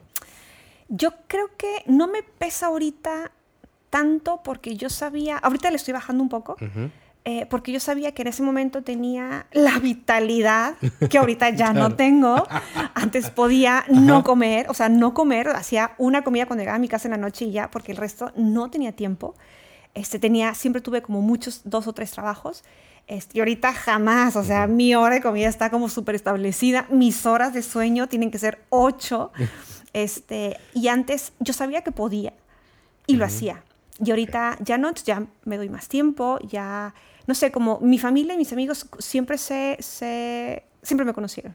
Claro. Entonces siempre es- nos adaptamos y todo. Sí, pesa un poco, pero creo que lo, lo, lo puedo estar compensando ahorita, lo estoy compensando bien. O sea, En su momento lo hice porque podía.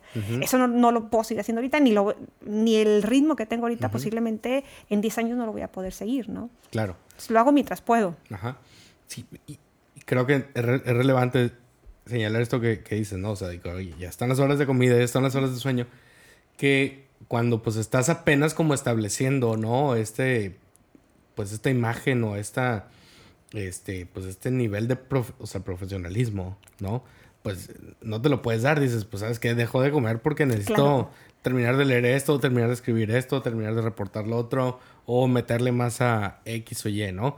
Pero conforme entonces como que alguien ya se va estableciendo cada vez más, ya se puede dar permiso de decir, a ver, esta Claro. hora sagrada, ¿no? Claro, no. Yo antes consultaba, llegué a consultar. Eh, Cada paciente es 60 minutos. o sea, Ok, Una una hora hora exacta. tal cual. Llegué a consultar en muchas ocasiones 12 pacientes diarios. ¡Wow! Ahorita aguanto lo máximo 10, Ajá. 11 y me pesa y me cuesta días así como reponerme el cansancio y todo. Claro. Pero lo hice muchísimo tiempo Claro. eh, de no hacer comida, de saltarme todas las comidas del mundo, eh, no dormir bien, desvelarme, levantarme temprano para el día siguiente.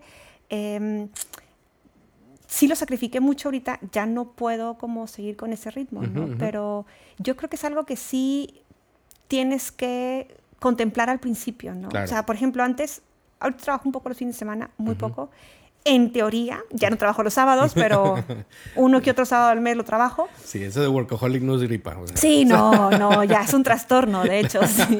Por, nada más porque no hay medicamento para eso, pero... Y, aparte socialmente aceptado, Exactamente, así que sí, sí, como mi adicción al café, casi.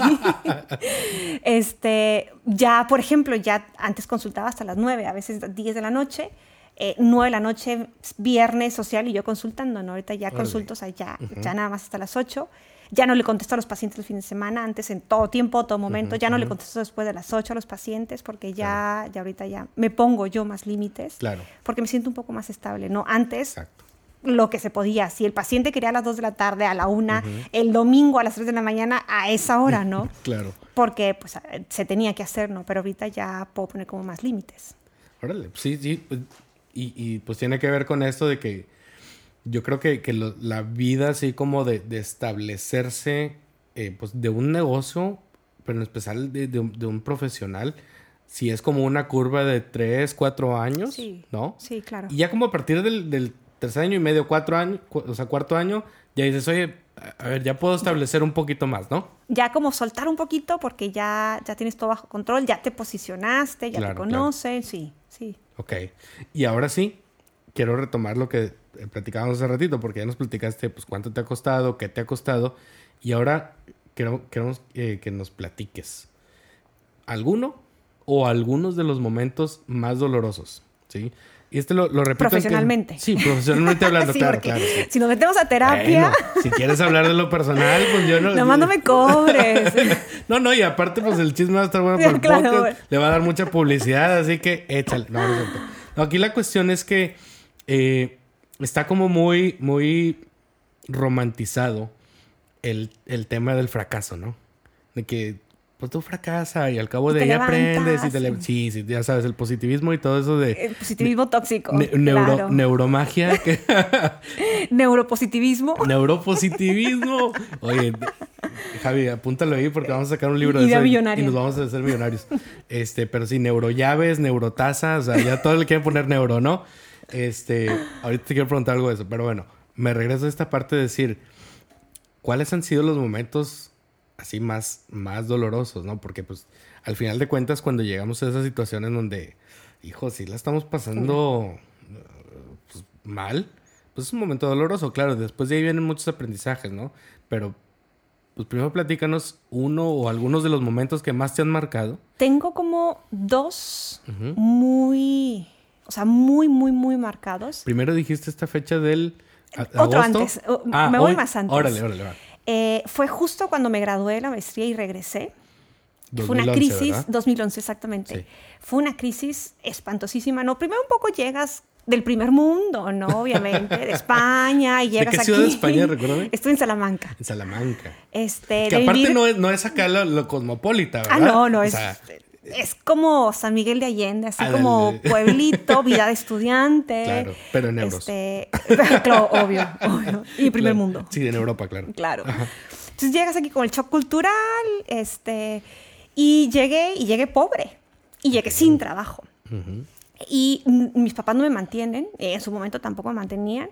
Este, en ese momento tampoco, o sea, también tenían como su propia crisis financiera, que tampoco podía pedirles dinero a bueno, ellos. es que 2011 fue el, boom de la crisis financiera. Sí, sí, y aparte estaba todo lo de la, exactamente, la delincuencia, la inseguridad, sí, fue, fue como, pegó mucho. Y claro, empecé a trabajar como, eh, pedir trabajo casi de lo que sea, de preferencia así como de neuro, entonces aplicarle muchas cosas de neuro. Y en algún momento tuve eh, tres, tres trabajos bien y luego como que ayudaba a otras cosas a hacer programas y clases y diseñar cosas.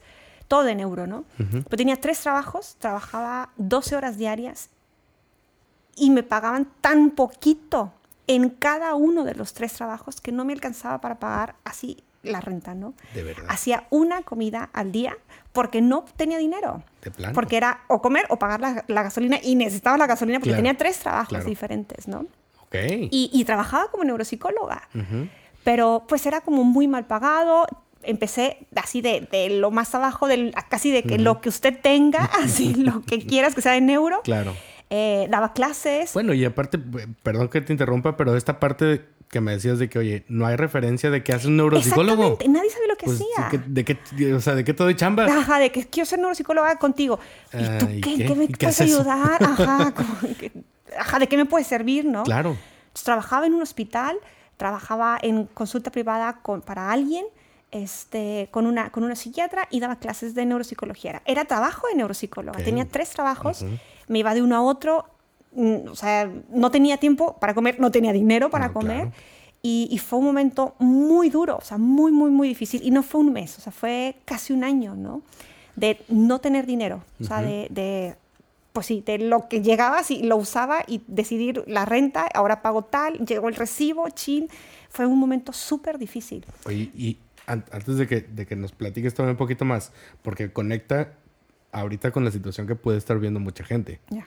Porque pues este año ha sido, pues... Especial. Sí, sí, muy especial. Un paréntesis grandísimo para todo el mundo. Pero entonces, ¿cuál era como tu, tu mindset, tu, tu mentalidad, tu, tu, tu- tu drive, ¿no? Tu, tu motivación, pues para darle por eso y no renunciar y decir, ¿sabes qué? Pues ahora sí, no sé, o sea, sí me voy a, a- a la parte de neuromagia, ¿no? Del Luego neurocoach. Neuromarketing, neurocoach. Neuro algo. Sí, sí. Algo así como súper. Neurotelemarketing o no sé. algo. Sí, ¿cómo, cómo le hacías para no, no, pues no renunciar? O sea, a esa parte de ser neuropsicóloga, porque pues algo, algo que, que he observado en ti es que te mantienes, ¿no? Ya. O sea, te has mantenido, pues desde aquel entonces, como es neuropsicología y es, y soy neuropsicóloga, ¿no? Y, y no quiero hacer nada más. No, exacto. Pero entonces, pues qué difícil mantenerse, pues no sé cuánto haya sido, si un año a lo mejor. Ya un sí, fue, fue, de un no, fue alrededor de un año, si Sí. no es que un poco más. ¿Cómo pero te fue alrededor de mantienes un un año. año firme en la convicción con, pues, con la... Ahora sí que con el hambre, Hombre, literal. emocionalmente fue muy duro, porque aparte, no sé, este, como, como, no sé si lo has visto, de repente ves gente, conocidos que ganan muy poquito y están en vacaciones en Cancún. Y tú dices, yo, yo estudié, tengo una maestría, estudié en Europa, que así que se escucha súper Claro. guau. Y tengo tres trabajos, trabajo como neuropsicóloga y no me alcanza para pagar la renta. O sea, ¿cómo puede ser? Y que ellos, este, a lo mejor no trabajan o trabajan en algo X y están en Cancún o están en no sé dónde. ¿Cómo ellos sí y yo no? ¿Cómo le hacías para lidiar con esa, pues ahora sí que con esa comparación? Al final de cuentas era una comparación. Sí, fue horrible, fue horrible. Mm, Es que la opción de quedarte, o sea, nunca fue opción. Nunca fue opción renunciar. O sea, no, no era opción.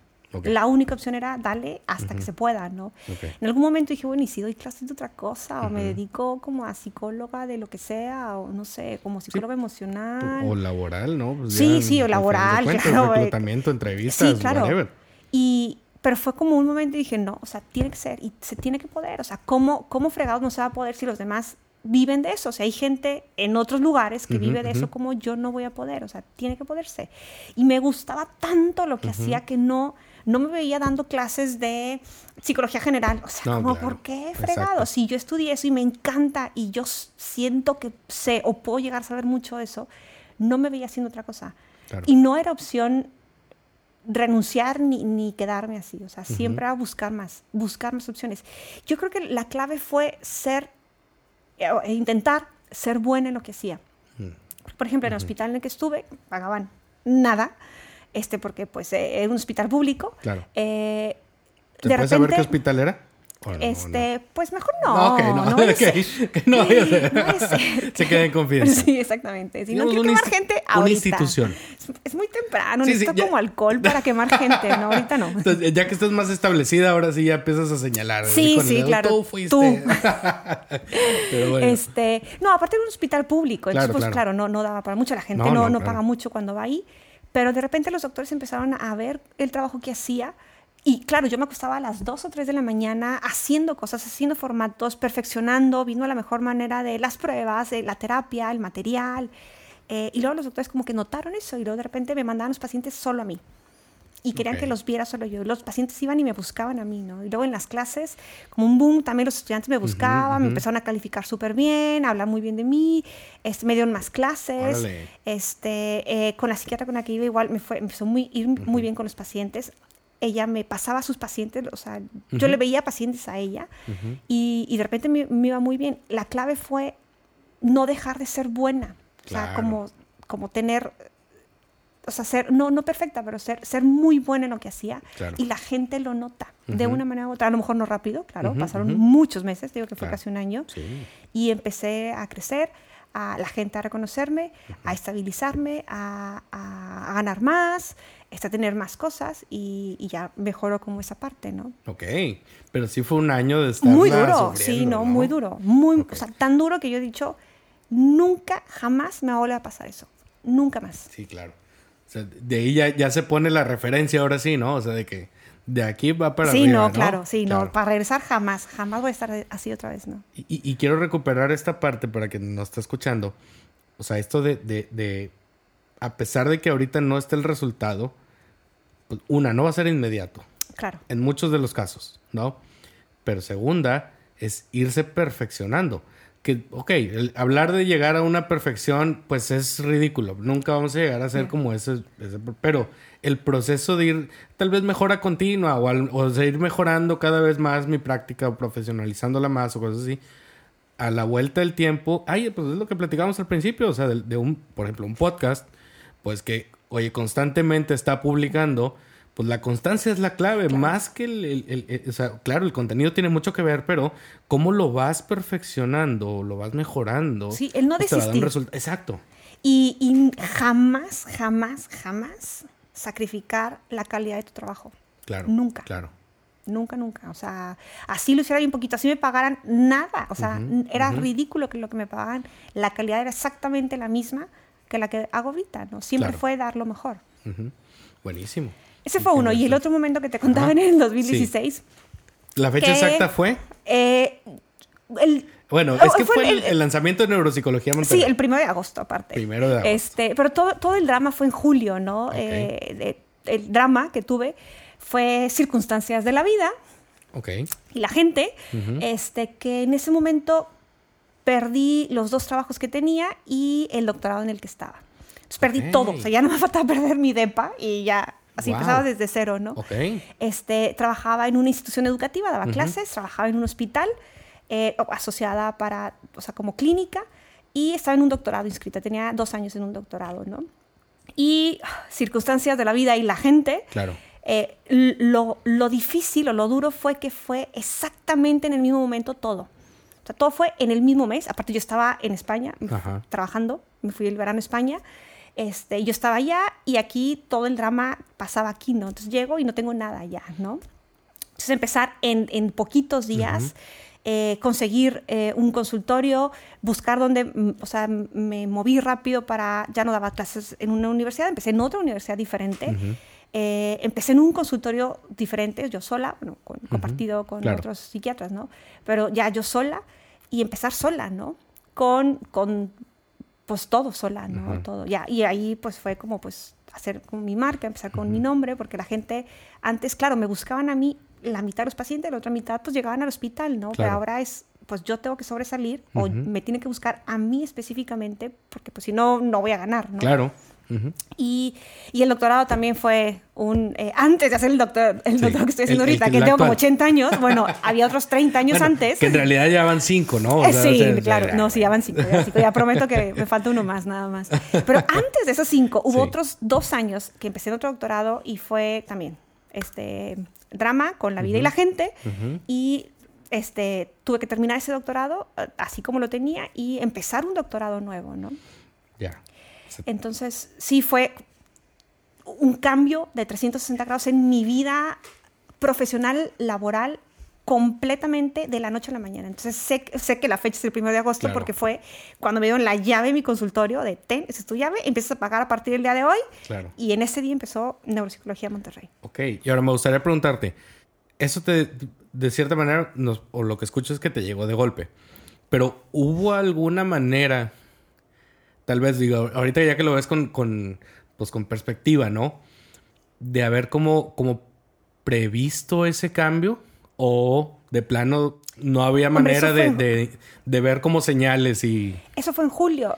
Empezó a haber como ruido eh, en junio. O sea, fue... Y aparte yo estaba en otro congreso en otro lado. Sí, Eh, fue el congreso en junio, dos, tres semanas, me volví a ir en julio a España, este, ya regreso a finales de julio y, o sea, ya, o sea, fue un caos en mi vida cuatro semanas. O sea, todo el mundo así, todo cambió, ¿no?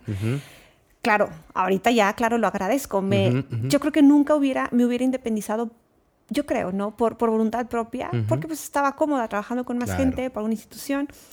Y me orilló la vida a independizarme, a hacerlo sola, todo completamente y ahorita no volvería a trabajar para nadie, nunca más. O sea, estoy tan feliz sola en mis tiempos, eh, eh, en, como en, en, todo, en la organización, no volvería a trabajar para nadie.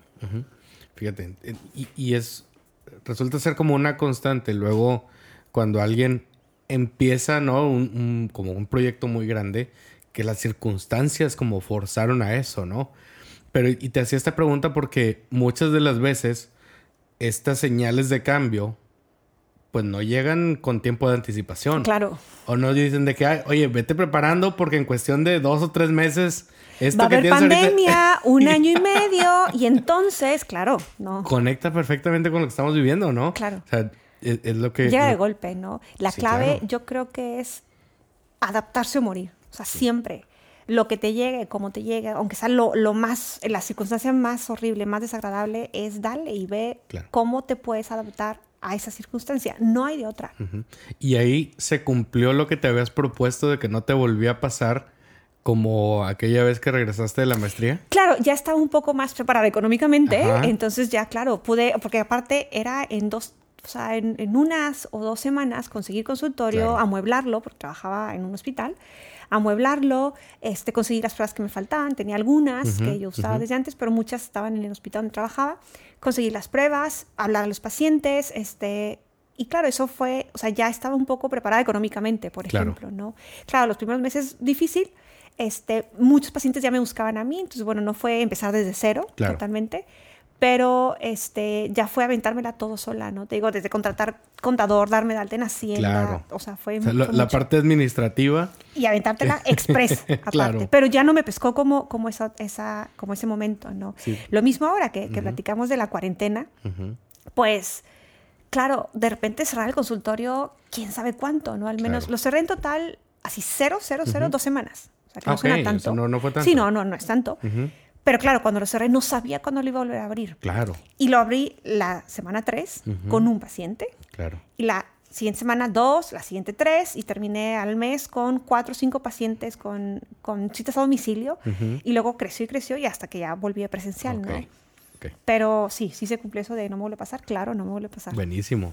También digo, bueno, parte de lo que, de lo que has platicado, creo que la, la determinación, ¿no?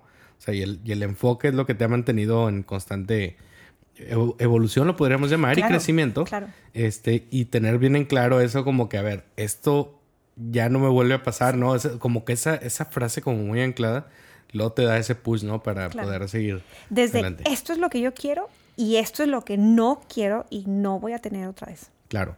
Que también creo que llegan a un punto cuando ya, o sea, dices, a ver, quiero esto, ¿no? Ya sé que esto no lo quiero, pero esto quiero. Y luego llega pero llega en, tan, tan, cantidad que es tanto, ¿no? Claro. Que lo dices, bueno, ok, sí lo quiero. Pero no. Exacto, pero no tanto, no, Y más bien, sí, pero en esta cantidad, ¿no? Claro. O sea, en, este, en este tiempo nada más, con esta calidad, con esta manera, etcétera, ¿no? Que ahorita que decías, oye, ya no contesto después de cierta hora, las horas de la comida, bla, bla, bla. Pero pues eso cuando empezaste tu marca, o sea, pues ahora sí tu independiente, ¿no? este, pues no, no lo considerabas. No, no, trabajaba 24-7. Sí, era de que, órale, claro. o sea, hay que, hay que generar aquí... Sí, este, hasta, hasta posicionarte, exactamente. Muy bien. Oye, y conectando con esto, ¿cuál ha, ¿cuál ha sido tu mayor satisfacción o mayores satisfacciones como profesional? Mm, lo principal, bueno, obviamente, yo creo que es algo que te contestaría cualquiera, cualquier psicólogo, es ver el cambio en la vida del paciente, ¿no? O sea, que el paciente te diga, este, gracias a ti ya puedo hablar, ¿no? Gracias a ti, este, ya conseguí trabajo. Tengo una paciente que se acaba de graduar, este, que la vi muy jovencita y nunca pudo graduarse, tuvo muchos problemas eh, de lenguaje y ya se graduó, ya se va a casar. Eso es lo, lo más, o sea, lo mejor, que de, repente te escribe una paciente, tengo muy marcada, muchos me han escrito, pero tengo muy marcada una paciente que me escribió que Cristi, tuvo un bajón, escribí, me acordé mucho de ti, lo que me has dicho, y ya me tranquilicé, este, fui por un Starbucks, este, ya estoy mejor y ya se me pasó. O sea, pude, pude con eso, ¿no? Sí, ya tenías las herramientas. Claro, eso es lo, o sea, yo creo que vivimos para eso. Y luego ya, este, bueno, como lo platicamos ahorita, fuera del aire, eh, ver a... Eh, ya, ya no doy clases, di clases unos años nada más, pero bueno, ver que esas alumnas que daba clases ahorita son colegas míos, son neuropsicólogas ya graduadas y todo, con quienes puedo platicar, que se especializaron en temas diferentes al, mío, eh, son infantiles, que ya hasta yo les puedo preguntar y saben, ¿no? Saben cosas que yo no sé. E, eso también es una satisfacción grandísima. Y, y, aquí quiero, quiero hacer también, aportarle de mi cosecha, porque es lo que te decía, y, y, quiero, quiero que aquí lo escuche la gente, ¿no? O sea, que es a partir de que, pues yo, yo estoy en contacto contigo desde hace mucho. Siempre. Pero de que de tu enfoque en neuropsicología, ¿sí? Pues era único cuando nos graduamos de la carrera y pues hasta muchos años después siguió siendo único. Pero eso de que dieras clases abrió más camino y yo creo que ya, ya hay un grupo este, de, neuropsicólogas específicamente, no sé si hombres, yo no, no los ubico, eh, que hayan sido alumnos tuyos, pero a lo que voy es que inspiraste a más gente a entender la neuropsicología y a ser parte de, ¿no? O sea, de, decir, ah, o sea, está todas estas opciones, pero a mí me gusta esta de la neuropsicología, ¿no? Y al menos yo ubico como a unas seis o siete este, personas, ¿no? Que, pues, ahorita me estás platicando que fueron alumnas tuyas y pues eso es, de reconocerse, ¿no? O sea, decir, el impacto que, que ha tenido también tu, tu empeño por, por enfocarte y por querer lograr esto de de posicionar la neuropsicología. Sí, tengo este un grupo de, exalumnas que sé que estudiaron en diferentes lugares, muchos se fueron a estudiar a España también un poco porque, por lo que les contaba, o no sé, se fueron a estudiar para allá. Eh, exalumnas que, que, ahorita yo creo que este, ya son, son muy buenas en lo que hacen, sí, sí hubo un grupo. Yo creo que la gente busca en tus profesores, no solo que sepas mucho, o sea, saber mucho, pues sí, es un plus, es un must más bien, pero como esa pasión que, que te salga de los poros, que, que, vean que sí se puede. Por ejemplo, claro, tú sabrás, eh, Carlos, este, que digan de psicóloga nunca, o sea, no vas a vivir de psicóloga, ¿no? Ah, claro, a mí me lo dijeron toda la vida, toda la vida de mejor estudia laboral, o sea, psicóloga te vas a morir de hambre. Pues mamá, papá, este, vivo de eso. Y aparte te decía ahorita, el 95% de los psicólogos tienen dos trabajos. Dan clase y dan terapia, o trabajan en la empresa y trabajan, o trabajan en un hospital en el día y otro hospital en la tarde. Yo me dedico al 100% de la consulta privada y vivo de eso. Claro. Aparte no es así como que, bueno, es que eres mujer, o sea, tu esposo pues te mantiene, entonces consultas tres pacientes al día y tu esposo, eh, por, por, eso te dedicas a eso, porque tu esposo te mantiene. No, o sea, yo soy independiente, autosuficiente y todo es 100% por la consulta privada. O sea, sí puedes vivir de eso. No, totalmente. Y, precisamente conecta con lo, que, con lo que te iba a preguntar y ahorita creo que acabas de describir dos. ¿Cuáles son los mitos con los que te enfrentaste que ya les diste la vuelta, no? Que uno pues es eso, el de, de psicólogo te vas a morir de hambre. Bueno, ya sabemos que no. Además esto de, de, oye, nada más tener un solo trabajo, digamos. Exacto. O sea, que eso es... como, o sea, siempre que me preguntan en algún congreso o en alguna entrevista, algo de que, oye, este, ¿y a qué, a qué institución perteneces? Y yo, ninguna. Independiente. O sea, a mí, me pertenezco a mí, soy privada. Pero, ¿para dónde, o sea, ¿en dónde trabajas? Y yo, en la consulta privada, nada más. O sea, y, como que la gente sorprende, o sea, ¿y qué más haces? Exacto. O sea, si vives de eso, o sea, si deja eso, ¿no? Sí, o sea, sí, sí deja. O sea, no, no soy millonaria, soy medio pobre. No, no soy millonaria, pero, pero vivo la vida que quiero, que me gusta. Bueno, y es que eso es, importante mencionarlo, ¿no? O sea, decir, oye, pues la, vida independiente que te estás dando, por nada más la consulta privada, pues ya es un logro bastante importante. Porque para quien, nos está escuchando que no sepa, eh, la psicología en general sí es mal pagada. Claro, claro, claro. Eh, porque la gente no alcanza a ver todavía el impacto. Yo creo que cada vez más, ¿no? O sea, la, necesidad de, la atención a la salud mental y creo que está cada vez más normalizado el decir voy a terapia. Claro, sí. Y creo que las nuevas generaciones lo dicen así abiertamente, es de que, y, el que no tiene terapeuta es como que, ¿cómo no tienes ¿Por qué nunca fuiste psicólogo? Qué raro. Acá lo que, lo que me causa eh, ruido y, y tú, tú lo sabrás, es que luego, a ver si a ti te pasó, pero luego los psicólogos no saben cómo vender. Claro. Menos cómo claro. cobrar. Es horrible eso. es horrible. Sí. Sí. Entonces, por eso también es mal pagado. Porque, oye, si hay mucha demanda y, y pues sí hay suficiente oferta, pero pues es de que, oye, eh, no sé, algo pasa en el mindset de los psicólogos. A ver si después hacemos si no otro, otro, otro episodio al respecto. Este, pero me acuerdo mucho que, que, que en, en un en un panel que hicimos hace como tres años, creo que fue Cierto. de psicología y emprendimiento, ¿sí? Este, pues yo tengo otro mindset porque yo estoy en- metido en el mundo organizacional, donde ahí es de que, oye, o cobras bien o haz de cuenta que no sirves, ¿no? Claro, Prácticamente. Entonces, para mí no es difícil cobrar nada, o sea, para mí se me facilita, pero por ese mindset, ¿no? Claro. Pero luego abrirme a conocer más, por ejemplo, quien tiene la, la, la- la práctica este, privada, ¿no? La consulta privada. Decir, es que me da pena cobrar. Claro. Porque tampoco nos lo enseñan, ¿estás de acuerdo? Sí, sí, no. Y, y- y la gente nos tiene como más devaluados, ¿no? Por ejemplo, hacemos, no sé, un ejemplo. Yo soy psicóloga, doy consultas de este, 60 minutos o una hora completa y cobro tanto y el psiquiatra cobra el doble que yo solo por ser psiquiatra Por y su consulta 45 minutos. Y cobra el doble que yo cobro solo por ser psiquiatra. Claro. Y es exactamente lo mismo. Sí. Y la gente es como, ay, o sea, pero ¿por qué tú cobras tanto si el psiquiatra me cobra lo mismo que tú? Ujú. Como si fuera, o- ay, pero es que el neurólogo cobra lo O sea, ¿cómo cobras tú lo mismo que un neurólogo? Claro, ¡Ah! O, claro. pues, soy igual de especialista que un neurólogo. Claro, ¿no? sí, sí. Y, y- y- Pero no podemos porque no está socialmente aceptado. y además creo que, y también tema para otro podcast, ahí vele apuntando, Javi, porque creo que tenemos ya como tres o cuatro temas diferentes. Pero es también, o sea, este conocimiento que tiene, el- o, o imagen, o poco conocimiento más bien, que tiene la, la mayoría de las personas cuando dicen psiquiatra versus psicólogo. Es, es mejor un psiquiatra. Claro. o es que es más profesional porque él sí es doctor. Cuando es médico. Y fíjate que muchas veces me ha tocado explicar la diferencia entre un psiquiatra y un psicólogo. Claro. Le digo, es que el psiquiatra es doctor. ¿Cómo? ¿No estudia lo mismo? Y yo, "Mm, no, así hay una diferencia de años. Sí. Y- no son doctores, son médicos. Bueno, son médicos, exacto, exacto. Que no es lo mismo. Exacto, y, y luego, por eso te digo, o sea, este es tema para otro podcast. Y luego, luego te, voy, te voy a invitar a otro para este, de- desmitificar muchas cosas. Sí. Pero bueno, el punto es ese, ¿no? De decir, este, como que todavía falta más, más, este, ¿cómo le podríamos decir? De- Empoderamiento de los Claro, psicólogos claro. para decir lo que yo hago vale y lo cobran tanto, Claro. ¿no? Porque cada vez me topo, me topo más, más, más colegas que, oye, cada vez van bajando más su, su tarifa. Sí, el, el problema no es de la gente, el problema es de nosotros. claro. O sea, ¿cómo voy a cobrar yo, no sé, mil pesos si el psiquiatra de al lado cobra tres- 350? Ujú. Que todo por ganar más gente. Entonces, Claro. claro. hace que se devalúe nuestra profesión. Claro, totalmente. Y luego llegan los coaches de, bueno, 150 pesos. O sea, pues bueno. No, No, bueno, claro. no, ellos cobran más caro que nosotros. Porque Cobran son neurocoaches. Exactamente.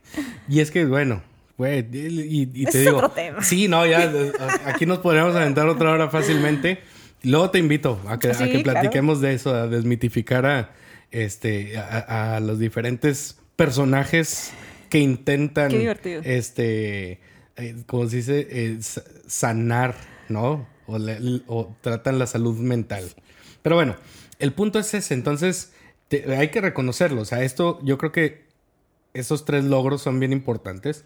De o te independizaste, pudiste armar tu, tu propia marca, tu propia imagen, ya te ubican, estás en paneles con psiquiatras, con, con doctores, con, con, este, neurólogos y demás. Y además, vives nada más de tu consulta. Claro. ¿No? Entonces, eh, eso, es, eso es importante. eh, Creo que ese, ese es el mito principal de, de sí se puede vivir como psicólogo, ¿no? Totalmente. Obviamente no como psicólogo general. No, claro. pero sí se puede vivir como psicólogo.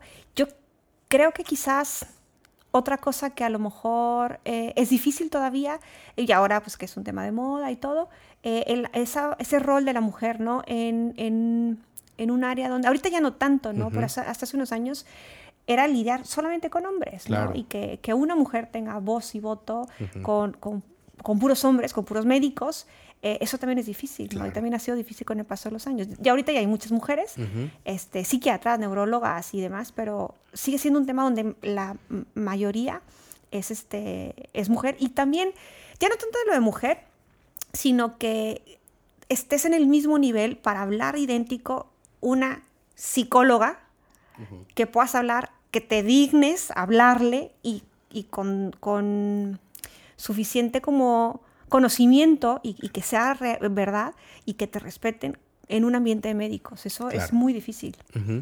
Sí, porque tiene mucho que ver con, creo que uno tiene que ver con lo que decías de la preparación, o sea, de, estar bien documentada, pero además es, es, creo que tiene que haber un mindset de ahí especial. Claro. De tumbar muchas creencias y muchos, muchos de juicios. tú, ¿no? De creer que lo que tu opinión vale igual que la del psiquiatra que está enfrente de ti, ¿no? Y poder levantar la mano, por ejemplo, he estado en, eh, congresos, pertenezco a la asociación de, varias asociaciones de psiquiatras y neurólogos, y de repente, puros neurólogos o puros psiquiatras, estoy yo ahí y de repente, oye, es que tengo una duda con esto, es que, o preguntan y opinar y, que sea certero, ¿no? Lo que opinas y que te escuchen. Claro, y fíjate, ahí, ahí lo, que, lo que acabas de señalar es esta creencia de decir, mi opinión vale igual que todos los que estamos aquí, o sea, no, no no faltarse el respeto a uno mismo de decir, porque tengo un título diferente valgo menos. Claro, no, porque soy licenciada. Exacto. No, para nada. Qué, qué, importante eso de, tumbarse uno los propios juicios y las propias creencias limitantes que luego no permiten avanzar en ese sentido, ¿no? Claro. Conectando con esto, ya para ir cerrando, eh, ¿cuáles son las tres o cinco características que eh, tú ves en alguien y dices, o sea, te hace pensar que esa persona es profesional. Puede ser de la, de neuropsicología, de la rama, o en general en la vida que tú dices, yo veo estas tres, cuatro o cinco características y digo, esta persona es profesional. ¿Cuáles serían? Primero, ser buena persona. Ok. Eso yo no puedo imaginarme un alguien que sea un buen profesional que no sea una buena persona. O sea, no hay, imagínate tú que tengas eh, cáncer y que el mejor eh, oncólogo de Monterrey te va a atender y que sea súper sangrón, que te deje esperar, como lo hacen muchos, dos horas. Llegas a tu cita a tal hora y en dos horas llega apenas. O te trate súper mal. No hay médico que lo valga. No hay profesional en general que lo valga. Entonces, yo creo que ser buena persona, eso es súper importante. La gente nota eso, nota que, no eres centavero, que no eres interesado, que no les pides cosas que no, que no son, que no les vendes cosas que no son, eso, eso es súper importante. O sea, yo creo que es como lo principal. Y yo creo que te guste lo que haces. Así sea, no sé, que te dediques a fumigaciones y te encante eso y, le sepas y te metas y se ve así como que la pasión, eso yo creo que engancha mucho. ¿Qué otra cosa? Pues yo creo que me quedaría con eso. Como que sea, este, y bueno, a lo mejor que, tengas una visión de darle algo al, mundo, ¿no? A la humanidad. Así vendas lápices, o vendas un producto, o vendas un servicio que, que, sepas que lo vendes porque le das un plus a la gente, ¿no? Así sea algo como de moda, ¿no? Pero pues te vendo algo que te va a hacer feliz, que te va, que te va a gustar, que te va a hacer, hacer sentir bien, o vender un servicio, vender algo que sepas que le da un plus a la gente. Claro. Ok, buenísimo. Oye, pues bueno, pues con esto vamos cerrando ya este episodio. Muchas gracias, maestra Cristina García. No, gracias por invitarme. Este, neuropsicología MTY por todos lados. Y eh, pues gracias por darte el tiempo y también reconocer, pues digo, recientemente ha tomado mucha fuerza, ¿no? El, tema de, de ir cambiando estas ideologías de género, ¿no? Y, comunicar muchísimo más y pues reconocerte que, pues a pesar de, un mundo politizado en el que te mueves, como es las instituciones de salud, ¿no? Pues ganarte un lugar en la mesa de esa gente con tu esfuerzo, con tu empeño, tu dedicación y todo, pues es un ejemplo para, mucha gente, ¿no? No nada más mujeres, sino también para hombres y mujeres que dicen que, oye, me quiero ganar un lugar en tal, tal asociación, tal mesa, tal lo que sea. O pensar que si no trabajo para una institución no soy nadie. Claro. para nada. Exacto. Entonces creo que eso, eso vale la pena reconocerlo y eh, pues, pues darle como mensaje a la gente que nos escuche de eso, ¿no? Entonces, pues muchísimas gracias por darte la vuelta y para finalizar, déjanos una frase. En una frase, ¿sí? Para la maestra Cristina García. ¿Qué es ser profesional? ¿Ser profesional es qué? Ah, qué difícil.